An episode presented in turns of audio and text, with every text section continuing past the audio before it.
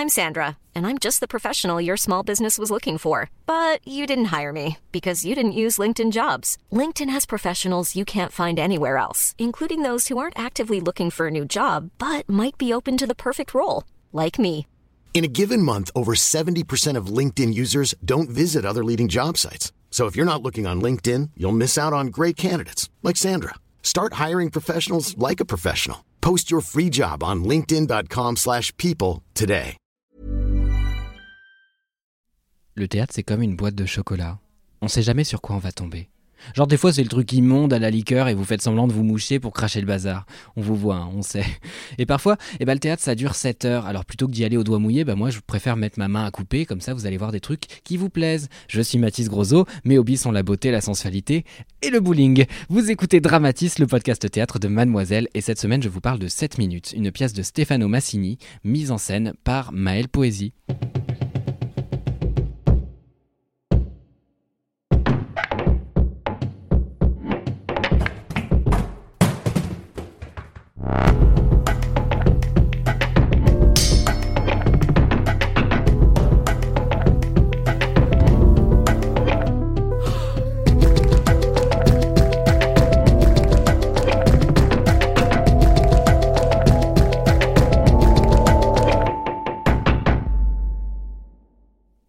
Aujourd'hui, je vous parle de la goutte d'eau, celle qui pousse mémé dans les orties, votre treizième raison.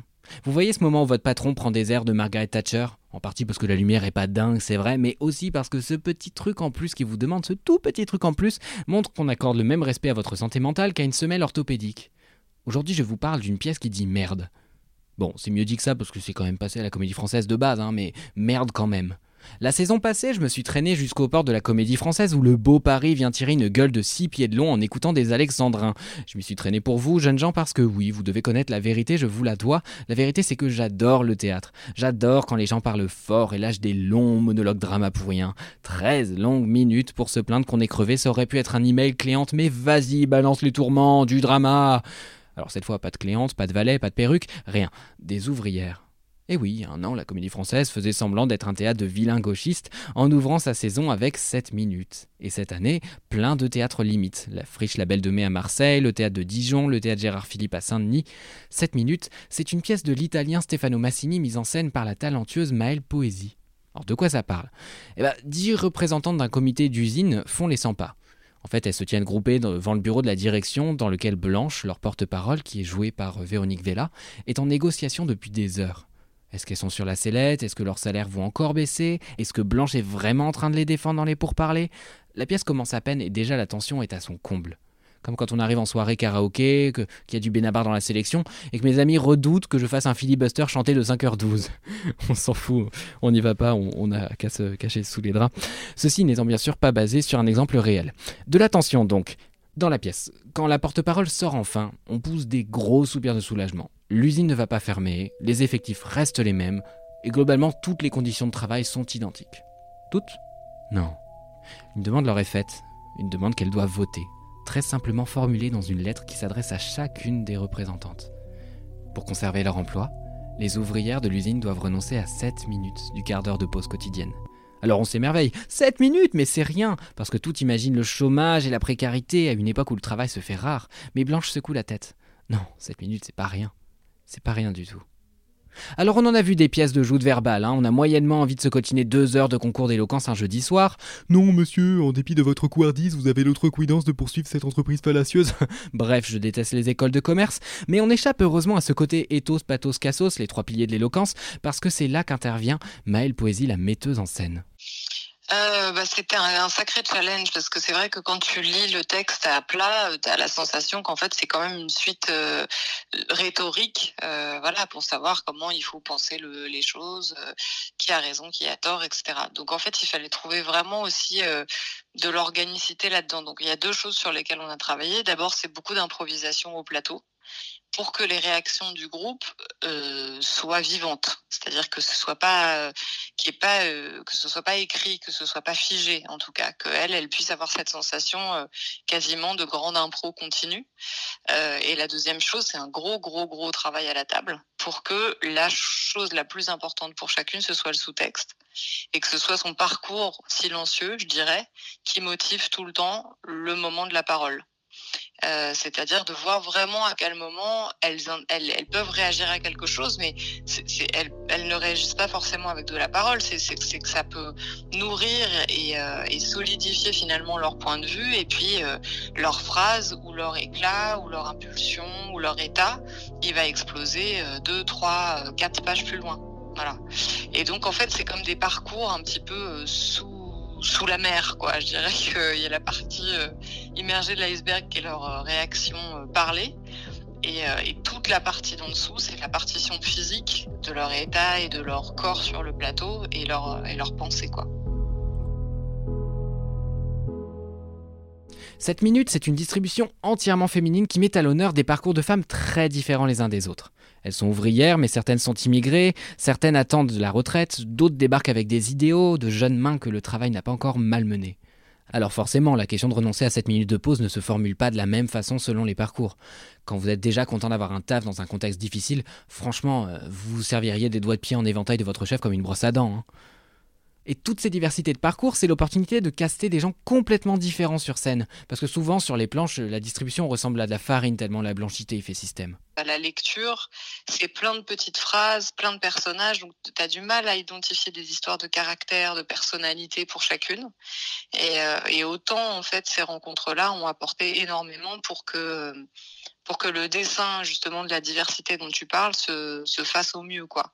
Et c'était très important aussi pour moi qu'il y ait des différences d'âge sur le plateau, des différences d'âge, des différences d'origine, enfin voilà que cette diversité là qui qui représente euh, notre pays aujourd'hui et, et, le monde du travail soit présent euh, très fort quoi.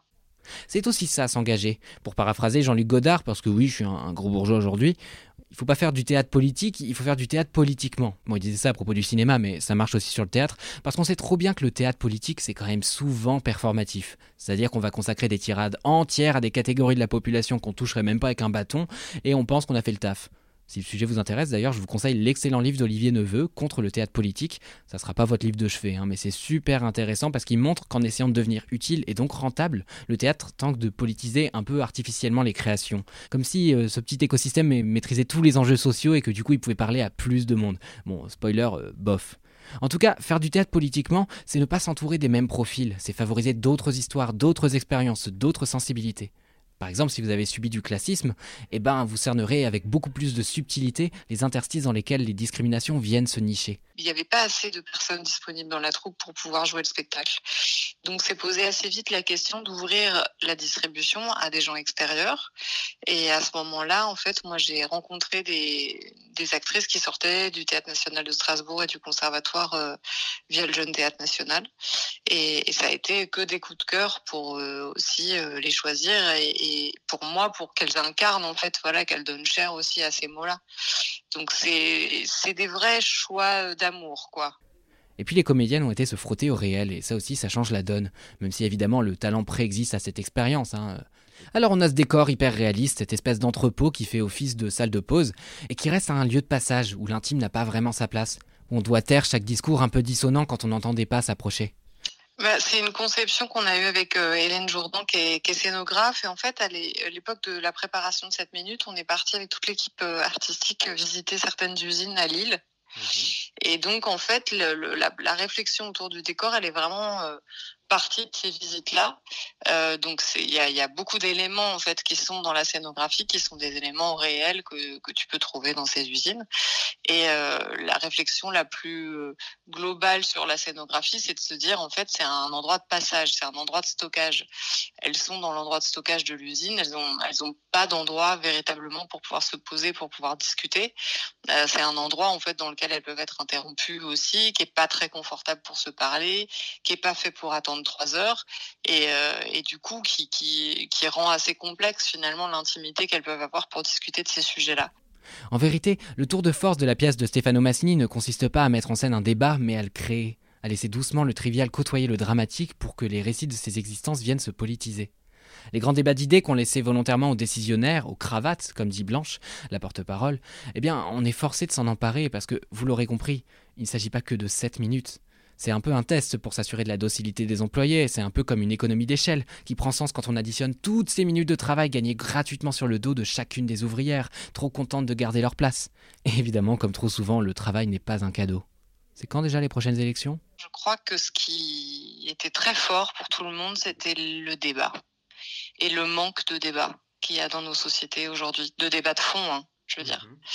C'est-à-dire de débat de fond sur ce qu'est le travail, euh, ce qu'est le, luxe d'une pause, est-ce que c'est pas un luxe, qu'est-ce qu'est un droit, qu'est-ce que, enfin, en fait, d'avoir euh, vraiment une sorte de, discussion sur les conditions de travail aujourd'hui, ce qu'on accepte et ce qu'on n'accepte pas, et comment euh, finalement la pensée, elle peut encore se situer à l'endroit du collectif et pas que du que de l'individu. Euh, ça, je, pense que c'était vraiment une des choses qui est ressortie le, plus au niveau des réactions du public.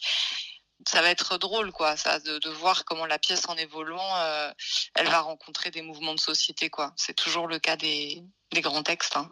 En bref, 7 minutes, c'est une pièce à voir, ou à défaut qu'il faut lire, parce que la pièce de Stefano Massini est un délice.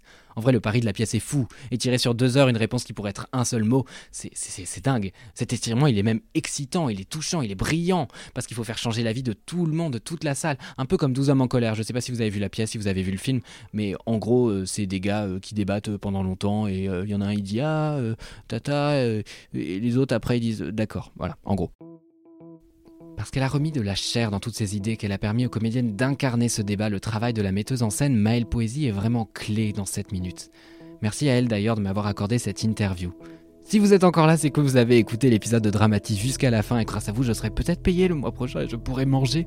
Je suis Mathis Grosot, responsable des podcasts de Mademoiselle et on se retrouve mercredi dans deux semaines pour parler d'une autre pièce de théâtre parce que la vie sans drama, c'est comme une blague sans chute.